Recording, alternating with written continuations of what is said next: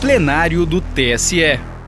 Dando continuidade ao julgamento de duas ações de investigação judicial eleitoral contra o presidente Jair Bolsonaro e o vice Hamilton Mourão, vamos ouvir os votos dos ministros Mauro Campbell e Sérgio Banhos, direto do plenário do TSE.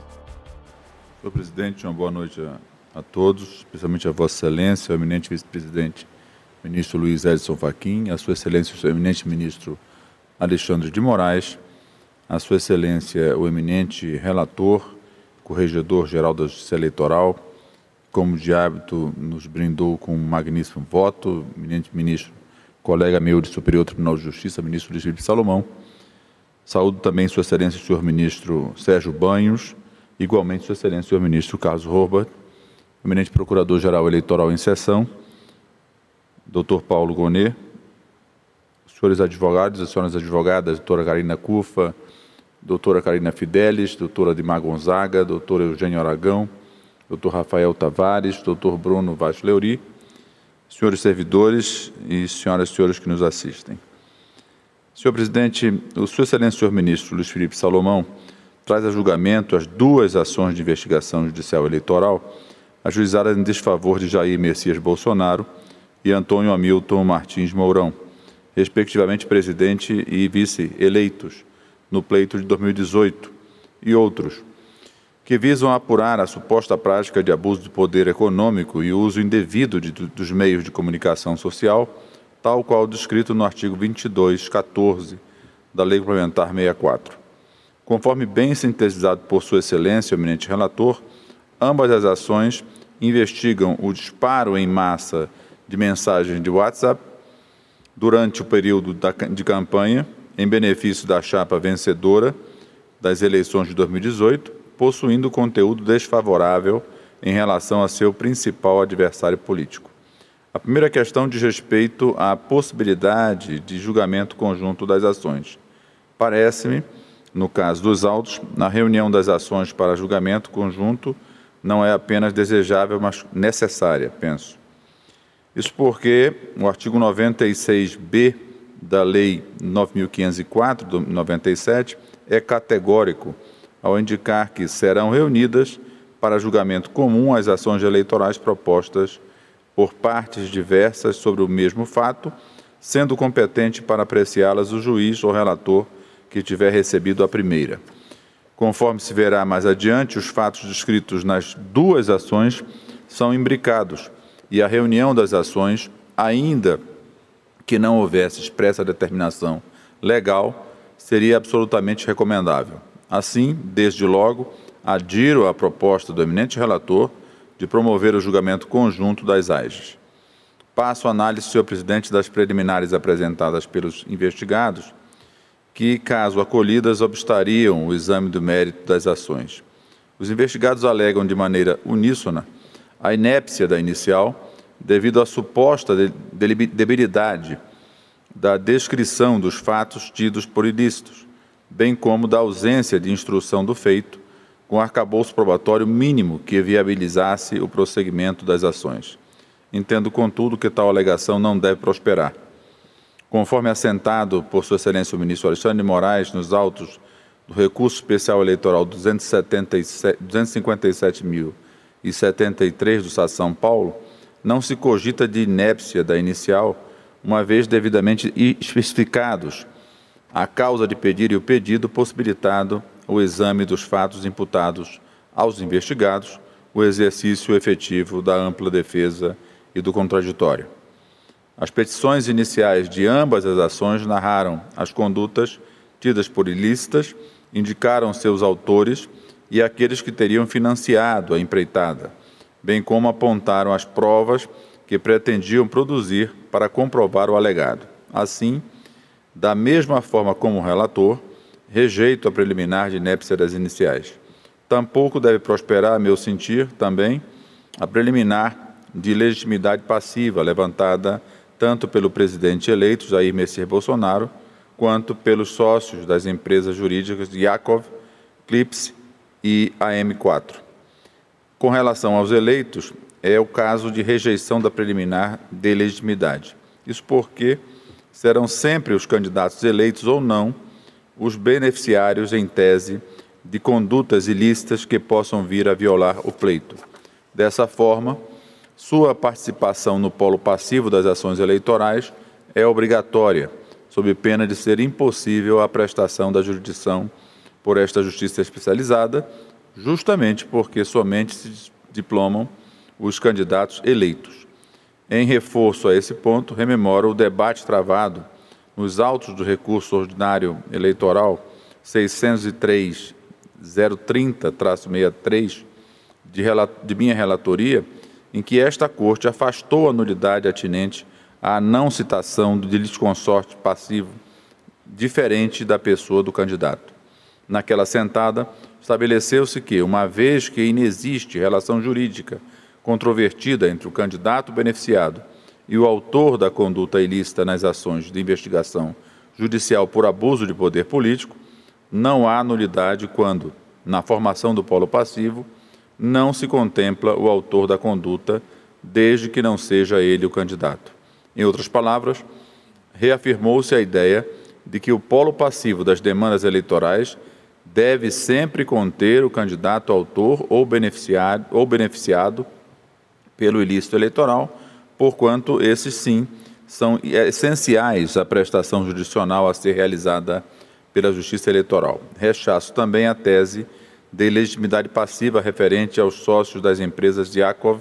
Clips e AM4. Tal qual afirmado por Sua Excelência o relator,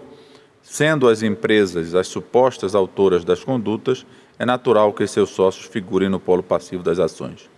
Ainda que, que ao tema, rememoro, que esta Corte já decidiu, consoante a legislação eleitoral, artigo 22, cabeça da Lei Complementar 64, que se aplica à teoria da asserção, segundo a qual a presença da legitimidade e do interesse é verificável à luz das afirmações feitas pelo demandante em sua petição inicial em status assertionis, sob pena de se exercer juízo antecipado de mérito, AIS de 601, 601 862, de relatoria de Sua Excelência o ministro Jorge Mussi, julgado em 2019. Somente após concluída a apuração, portanto, jamais antecipadamente, é que seria possível excluir este ou aquele dirigente das empresas alvos da apuração. É dizer, trata-se de questão intimamente ligada ao mérito, sendo impossível tratá-la como preliminar estricto senso. Afasto assim as alegações de legitimidade passiva. No tocante à preliminar de ausência de interesse processual, considero que esta já foi afastada, quando afirmei, tal qual o relator, que as petições iniciais de ambas as ações preenchem sim os requisitos necessários para o seu processamento. Considero, outro sim, que se encontra resolvido o pedido de decretação da litispendência em relação à AIG 601-968-80, porquanto, da mesma forma como afirmado por Sua Excelência o eminente ministro Luiz Felipe, Salomão, não são de demandas idênticas. Note-se, na linha de nossa jurisprudência, que, não obstante a possibilidade de verificação da litispendência nas ações eleitorais de cassação, deve-se evitar o encerramento anômalo da ação subsequente quando não estiver evidenciada a perfeita identidade entre a relação jurídico-base discutida em ambas as ações. Ademais, a aplicação do artigo 96b da Lei das Eleições obsta a possibilidade de pronunciamentos contraditórios.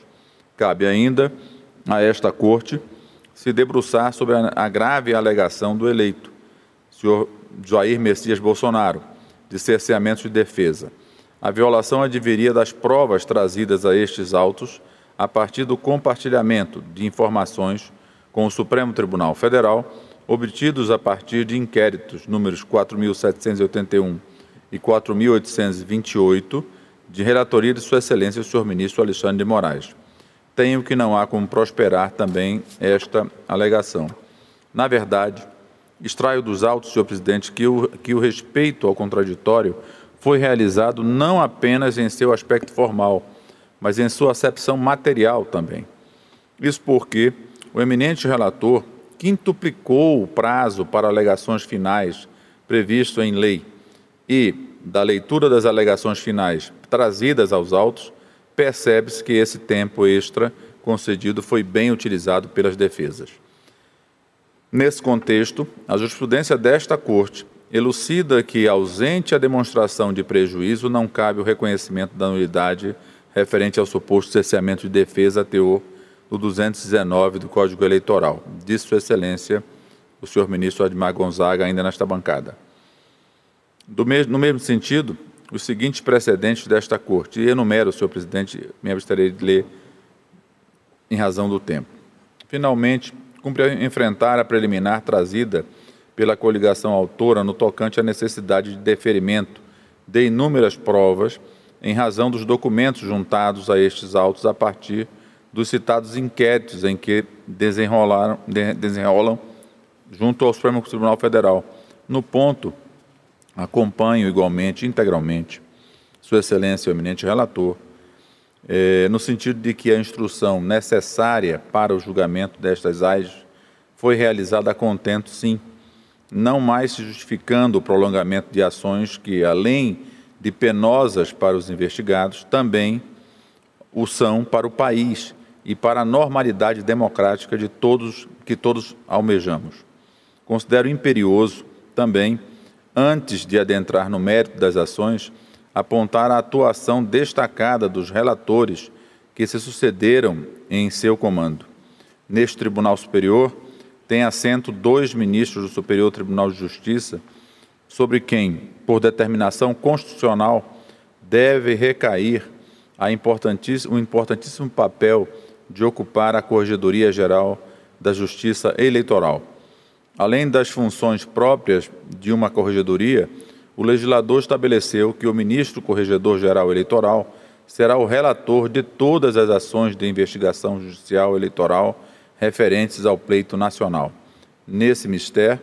revezaram-se com maestria os excelentíssimos senhores ministros Jorge Mussi, Og Fernandes e, atualmente, Sua Excelência o ministro Luiz Felipe Salomão. É essencial que se reconheça que, somente em razão da presteza desses eminentes magistrados, será possível que este tribunal é, superior descortine o mérito dessas ações em tempo hábil Feito esse registro, passo a julgar o mérito das AIS de Zora em análise. Sublinha o relator que este Tribunal Superior, nas duas AIS, deve solucionar as, os questionamentos relativos a se houve o disparo em massa das mensagens via WhatsApp em favor da chapa eleita no último pleito presencial.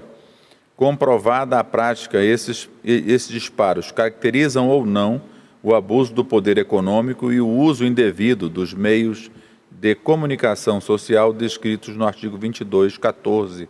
da Lei Complementar 64, de forma a preencher o requisito de gravidade necessário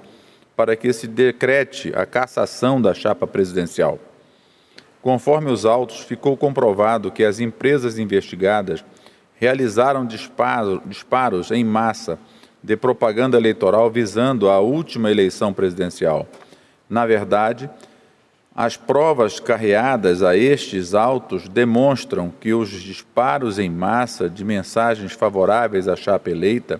mormente ao então candidato à presidência da República, ocorrido no último pleito, não se limitaram ao período eleitoral, tendo sido disparadas antes, durante e após as eleições. No momento ou melhor, no ponto, cumpre destacar as provas produzidas tanto na AEG 601-782, que tramitou neste Tribunal Superior, quanto nos inquéritos 4781 e 4828 em trâmite na Suprema Corte. Na citada ação eleitoral, cujo acervo probatório foi emprestado às ações ora em julgamento, podem se extrair inúmeras comunicações entre a WhatsApp Incorporation e as empresas SMS Market Soluções Inteligentes Limitada e Yakov Desenvolvimento e Software Limitada, nas quais a rede social alerta que o serviço de disparo em massa de mensagens fornecido pelas empresas violava a política de uso do aplicativo. Consta, inclusive, a informação de que a reiteração dessas ações culminou com a exclusão no mês de outubro de 2018, pelo próprio WhatsApp, de, de números ligados a essas empresas. Dos inquéritos 4781 e 4828, relatados por Sua Excelência o eminente ministro Alexandre de Moraes, no âmbito da Suprema Corte, extraem-se as informações de que o sistema de disparo de mensagens existia antes do período eleitoral e buscava pavimentar a eleição do então deputado Jair Messias Bolsonaro, seja promovendo a exaltação de suas qualidades pessoais, seja disparando ataques aos, aos prováveis adversários. O sistema de disparo de mensagens permaneceu ativo após a eleição, mantendo essas, essas diretrizes. Considero oportuno, neste momento, fazer uma pequena digressão sobre a, uma tática que, infelizmente, vem se tornando a tônica das campanhas eleitorais no Brasil, qual seja o discurso de ódio. No Brasil, a propaganda eleitoral tradicionalmente era voltada à exaltação das qualidades pessoais do candidato e, não raro, a críticas aos seus adversários na disputa. Entretanto, tragicamente, o rumo das, das propagandas tem apontado ainda mais ao sul. Não são poucos os candidatos que, como presidente eleito, têm por foco de suas campanhas ataques generalizados aos demais candidatos, às instituições e até mesmo à própria democracia. Nesse contexto, o argumento para a obtenção do voto é o ódio, distribuído a esmo e, na maioria das vezes, sem nenhuma verossimilhança fática. Esse era o mote da campanha que se desenrolou nas redes sociais em favor da chapa investigada, mormente por meio do aplicativo de mensagens instantâneas WhatsApp. Acredito que, no presente julgamento, mais do que aplicar a legislação ao caso concreto, presta-se um serviço inestimável à democracia brasileira, na medida em que, se estabelecem parâmetros claros sobre as condutas que não podem ser admitidas em campanhas eleitorais. Nesse ponto, impende transcrever trecho do voto, do voto do eminente relator, que, a partir das informações compartilhadas pelo Supremo Tribunal Federal, dá concretude a essas, a, a essas afirmações. Assevera Sua Excelência é, e, senhor presidente, eu vou me abster, do, a leitura não é, não é tão longa do trecho, mas é necessária. A deputada federal Joyce Hasselman relatou em detalhado depoimento a existência de disparos em massa de mensagens, tendo como pano de fundo tais ataques, os quais vinham ocorrendo desde 2018, e transcreveu Sua Excelência o trecho especificamente a comprovar o afirmado.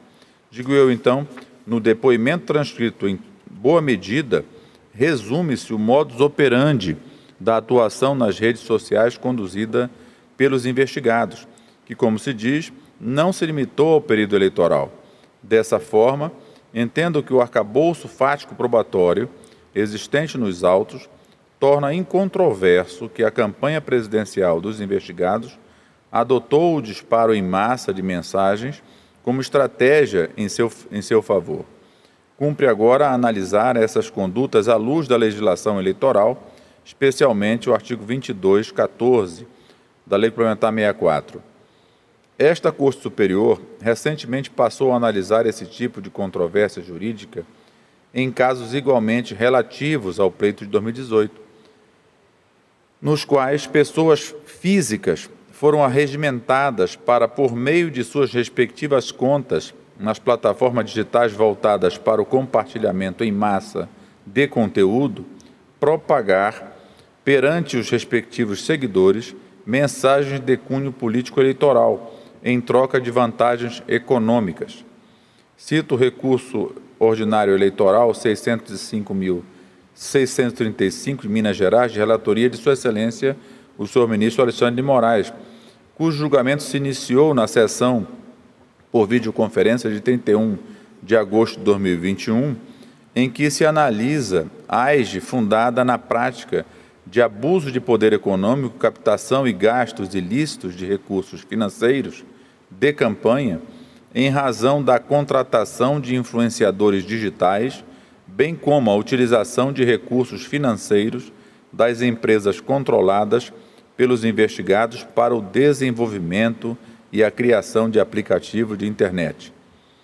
Ainda sobre a mesma temática, trago à lembrança outro julgamento que se encontra em andamento, qual seja o recurso especial eleitoral 603.975 do Paraná, de relatoria de Sua Excelência, também de relatoria de Sua Excelência, senhor ministro Luiz Felipe Salomão, em que se discute o uso indevido dos meios de comunicação na realização de lives em rede social. Sublinho que o entendimento que manifestei nas duas ações é firme no sentido de que o uso abusivo das redes sociais e do aplicativo de troca de mensagens em discussão pode ser enquadrado como meio de comunicação social nos termos do que descrito na citada norma. Abro parêntese para assinalar que apenas o uso indevido da plataforma tem o potencial de se enquadrar no, na conduta descrita no artigo 22 da Lei da Inegibilidade. Ou seja, o uso ordinário da plataforma não tem o condão de, de preencher o ilícito eleitoral é salutar que haja a livre troca de mensagens por aplicativos de mensagem. Essa ferramenta, onipresente no nosso dia a dia, tem um valor inestimável na conjuntamente os mesmos investigados, ocasião em que Sua Excelência o ministro Jorge Mussi asseverou com a precisão que lhe é peculiar que apenas os casos que extrapolem o uso normal das ferramentas virtuais é que podem configurar o uso indevido dos meios de comunicação social, sem prejuízo da apuração de eventual propaganda irregular, que possui limites legais distintos da conduta do artigo 22 da Lei Complementar 64. É dizer, o que deve ser enfrentado, entre outras condutas abusivas, é a venda de cadastro de eleitores, a contratação de empresas para o disparo em massa de mensagens a transmissão de fake news, o ataque a qualquer grupo ou pessoa em razão de sua cor, credo ou convicção pessoal, dentre outros motivos. Dessa forma, adoto integralmente o voto proferido pelo eminente relator, no sentido de que o uso indevido da ferramenta de troca de mensagens WhatsApp infringe disposição expressa do artigo 22 da Lei Complementar 64. Entretanto, além de infringir o dispositivo citado, são necessários outros requisitos para que se apliquem as duras penas nele previstas, quais sejam a cassação dos mandatos e a decretação da inegibilidade. Para tanto, nossa jurisprudência há muito estabelece que a caracterização do uso indevido dos meios de comunicação social exige um desequilíbrio de forças decorrente da exposição massiva de um candidato nos meios de comunicação em detrimento de outros, de modo apto a comprometer a normalidade e a legitimidade do pleito, disse Sua Excelência a ministra Nancy Andrighi, ainda na bancada. Entendo, com, devido, com a devida vênia dos que eventualmente venham a entender de maneira diversa, não temos nestes autos elementos suficientes para definir que os bens jurídicos tutelados pela norma tenham sido malferidos para tanto, reconheço a importância de rememorar os principais fatos que marcaram o conturbado período eleitoral de 2018. As eleições gerais naquele ano ocorreram quando Michel Temer ocupava a presidência da República, porquanto, dois anos antes, a então presidente reeleita havia sofrido o processo de impeachment. Em outras palavras, a análise da gravidade das condutas praticadas não diz respeito a um pleito ordinário de presidente da República, que, como se sabe, envolve um eleitorado de mais de 145 milhões de eleitores aptos a votar. Temos nessa ação, nesta ação, a análise do pleito mais conturbado da história recente de nossa República. Nesse contexto, Tal qual alertado pelo eminente relator, ministro Luiz Felipe, cabe a esta Corte Superior aferir a gravidade a partir dos seguintes parâmetros: teor das mensagens e, nesse contexto, se continham propaganda negativa ou informações efetivamente inverídicas. De que forma o conteúdo repercutiu perante o eleitorado? Alcance do ilícito em termos de mensagens veiculadas, grau de participação dos candidatos nos fatos, se a campanha foi financiada por empresas com essa finalidade. Sua Excelência, a meu ver, acertadamente assenta quanto ao ponto que a partir a parte autora não logrou comprovar nenhum dos parâmetros essenciais para a gravidade no caso, apesar das inúmeras provas deferidas nas AIGs eh, sobreditas, de, de longo tempo de tramitação das demandas e da reabertura da instrução probatória até.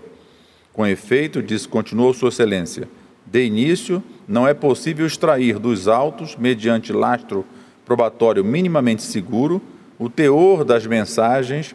a modo pelo, o modo pelo qual o conteúdo repercutiu perante o eleitorado e o alcance do ilícito em termos de disparos efetuados. Digo então, de fato, na instrução processual deste feito, não se conseguiu comprovar os elementos necessários para a formação do juízo de gravidade exigido pela legislação, para que seja proferido o juízo condenatório em desfavor dos investigados. A par da diligente conduta de todos os eminentes relatores que sucederam na condução das ações, ora em julgamento, que, na qualidade de corregedores gerais, promoveram todas as diligências necessárias para a elucidação do caso, mesmo diante de débil atuação da parte autora, o esclarecimento dos fatos em apuração não restou completo. A prova disso foi o ofício enviado pelo WhatsApp, do, datado de 20 de novembro de 2019,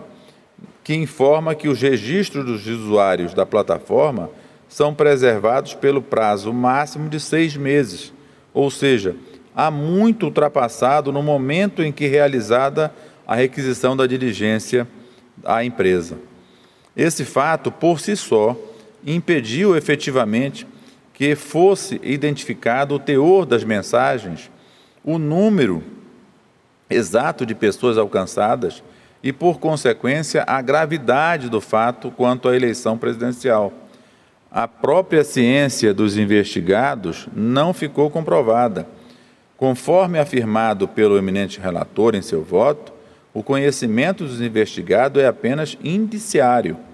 Tampouco há prova nos autos a apontar que as empresas de disparos em massa foram contratadas por meio de pessoas jurídicas, fato que permitiria apurar os fatos à luz do abuso do poder econômico, que também integra o tipo do artigo 22 da Lei Complementar 64. Cumpre reafirmar que não existe elemento concreto nos autos, além das alegações da autora, que ao mesmo indique, que ao menos indique a ocorrência desse fato. Diante desse quadro, é de se reconhecer que nestes autos não foram coletados elementos mínimos que autorizem a decretação da cassação do diploma, dos diplomas emitidos em favor de Jair Messias Bolsonaro e Antônio Hamilton Martins Mourão. Ressalto no ponto que a jurisprudência pacífica e histórica desta Corte Superior tem como paradigma o respeito à soberania popular, jamais tendo se prestado a caçar diplomas sem que o ilícito fosse sobejamente comprovado. Entre tantos julgados desta Corte, passo a leitura de um deles. Com base na compreensão da reserva legal proporcional, a grave sanção de cassação de diploma, medida excepcional ante o afastamento da soberania popular, refletida nos votos atribuídos aos candidatos eleitos, exige provas contundentes, admitidas em direito, respeitando-se as garantias do contraditório e da ampla defesa. Para o ministro Celso de Mello, meras conjecturas mera, meras conjecturas que sequer podem conferir suporte material a qualquer imputação, ou simples elementos indiciários desvestidos de maior consistência probatória, não se revestem em sede judicial de idoneidade jurídica. Não se pode, tendo, tendo-se presente o postulado constitucional da não culpabilidade, atribuir relevo e eficácia a juízos meramente conjecturais para, com fundamento neles, apoiar um inadmissível decreto de cassação do diploma. Disse Sua Excelência o ministro Carlos Veloso. Recurso especial eleitoral, agravo em recurso especial eleitoral, teve como relator Sua Excelência o ministro Gilmar Mendes nesta carta. Isto posto, senhor presidente, renovando minhas escusas pelo delongar do voto, acompanho integralmente o eminente relator, tanto nas preliminares quanto na tese firmada por Sua Excelência, a balizar todos os pleitos no Brasil, no sentido de julgar improcedente, portanto, os pedidos formulados nas, nas ações de investigação judicial eleitoral 601-968 e 601-771. É como voto, senhor presidente. Muitíssimo obrigado, ministro Mauro Campbell Marques, que, portanto, acompanha o voto do eminente relator, tanto nas preliminares, quanto na tese, quanto na conclusão de mérito. Ah, prezados colegas, o ministro Sérgio Banhos me informa que o voto dele é breve de modo que vou pedir a compreensão dos colegas e com a preocupação de conseguirmos terminar na quinta-feira. E aí, ministro eh, Carlos Robor, começamos na quinta com o voto de Vossa Excelência. Ok? Então, prosseguimos mais um pouco eh, e passo então a palavra ao eminente ministro Sérgio Banhos. Senhor presidente, senhores ministros, nobre representante do Ministério Público, excelentíssimos senhores advogados, doutora Karina Cufa, doutora Karina Fidelix, doutor Eugênio Aragão, doutor Admar Gonzaga, doutor Rafael Tavares da Silva, doutor Bruno Fleury. Inicio parabenizando o ilustre relator, ministro Luiz Felipe Salomão, pelo relevo jurídico do voto ora apresentado, revestido do rigor e do detalhamento verticalizado, imprescindíveis à boa análise de tão relevante matéria. Não pretendo consumir o tempo precioso de Vossas Excelências, até porque o tema foi, na minha compreensão, muito bem enfrentado pelo ilustre relator, bem assim pelo ministro Mauro Campbell. Mas deixo desde já registrado que na declaração de voto que produzi, um pouco alongada, a bem da verdade, mais de 50 páginas,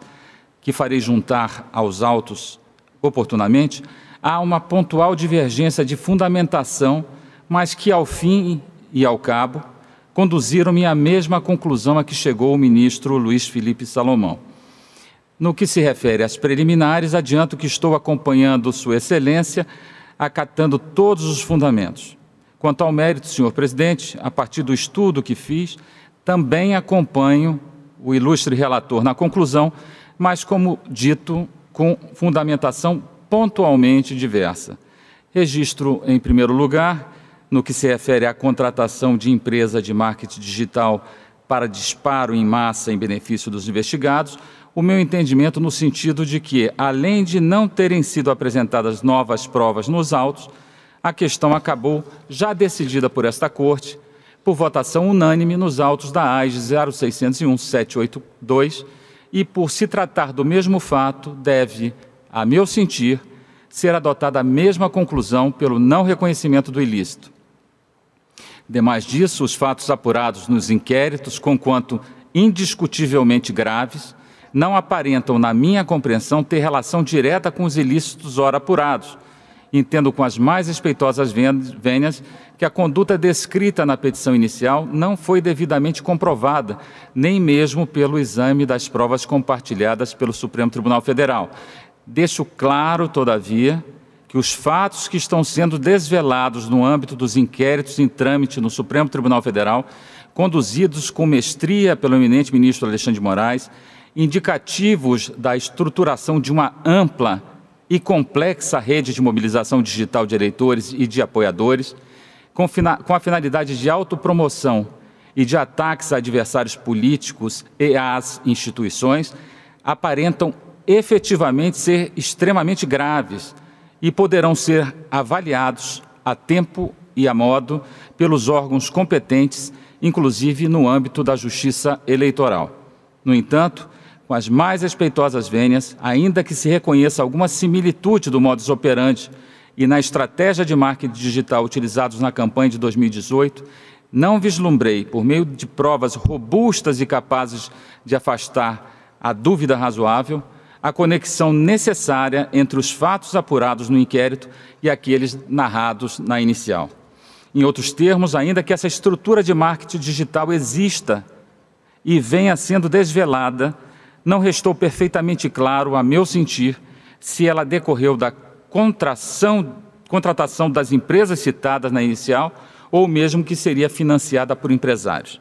Da mesma forma, no que se refere ao alegado uso fraudulento de nome e CPF de idosos para registro de chips de celular,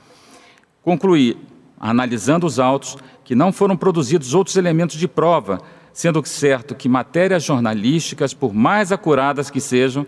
não são em geral suficientes para cassação do registro, diploma ou para decretação de ineligibilidade, sanções cuja imposição demanda a existência de provas robustas e idêne de dúvidas.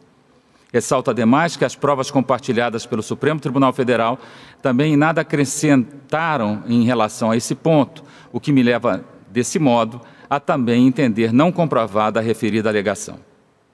No que diz com a montagem de estrutura piramidal de comunicação, penso que não foi produzida prova, além das matérias jornalísticas, as quais, a despeito de eventual qualidade técnica e respeito ao rigor jornalístico, não são suficientes, na minha compreensão, para o reconhecimento do abuso do poder econômico e no uso indevido dos meios de comunicação ilícitos, cujos consectários são de gravidade maior. Em sendo assim,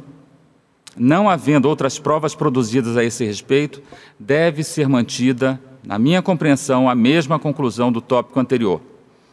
Por sua vez, quanto à alegada compra irregular de cadastros de usuários, por compreender que esse mesmo fato foi analisado na já citada AIS 0601-782, em cujo julgamento se assentou não haver prova da sua ocorrência,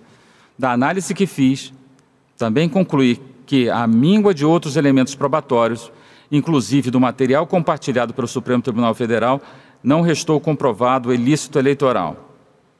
em relação ao uso de perfis falsos para fins de propaganda, registro que, ainda que esses fatos tenham relação com o pleito de 2018, certo é que a discussão nos presentes autos se deu a partir da narrativa constante da exordial, segundo a qual a utilização de perfis falsos teria ocorrido no WhatsApp como instrumento de disparo em massa de mensagens. Conquanto se trate de achado indiscutivelmente relevante, com possível elevado caráter ilícito, Tal questão não foi incluída na causa de pedir, há muito estabilizada, e não pode ser considerada para o julgamento das presentes ações, na minha compreensão. A esse respeito, vale mencionar os termos do acordo na AIS de 1943, redator o ministro Napoleão Nunes Maia. Portanto, assim como no referido julgado, como os fatos revelados após a estabilização objetiva da demanda não foram considerados no julgamento, a descoberta nos presentes autos de que houve utilização de perfis falsos no Facebook não pode ser aqui analisada, porquanto não constou da inicial e não foi debatida em contraditório. Por fim, em relação à alegada doação de pessoas jurídicas, da análise que fiz, compreendi não produzida prova robusta nesses autos quanto ao ponto da mesma forma, quanto ao material compartilhado pelo Supremo Tribunal Federal, verifiquei que há menções pontuais de financiamento de atos de pessoas e de canais por empresas e empresários, fato que de certo é deveras reprovável.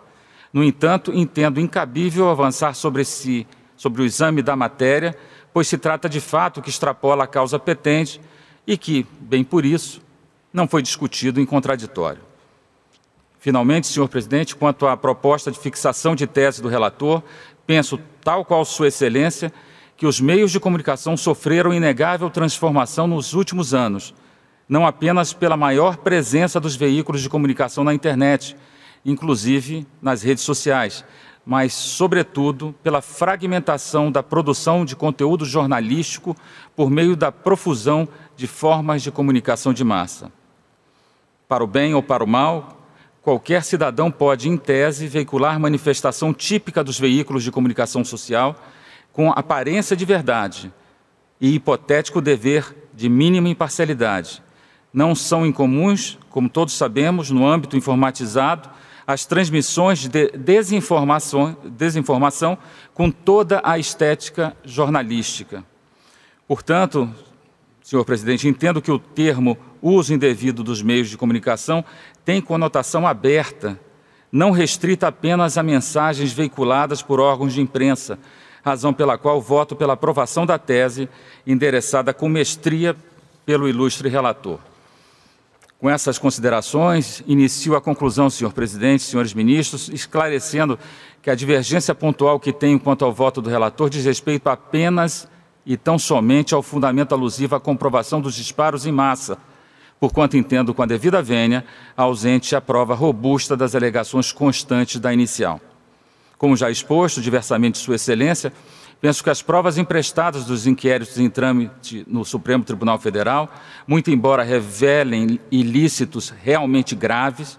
não são suficientes no caso específico dos autos para comprovação dos fatos expostos na exordial. E é exatamente por isso que não adentro o exame da gravidade. Em sendo assim, Senhor presidente, senhores ministros, acompanho o ilustre relator, ainda que por fundamento diverso, exclusivamente quanto ao mérito, renovando os meus cumprimentos à Sua Excelência pela qualidade técnica do voto, tudo para julgar improcedentes os pedidos formalizados em ambas as ações de investigação judicial eleitoral, ora em julgamento. É como voto, senhor presidente. Justiça eleitoral, a justiça da democracia.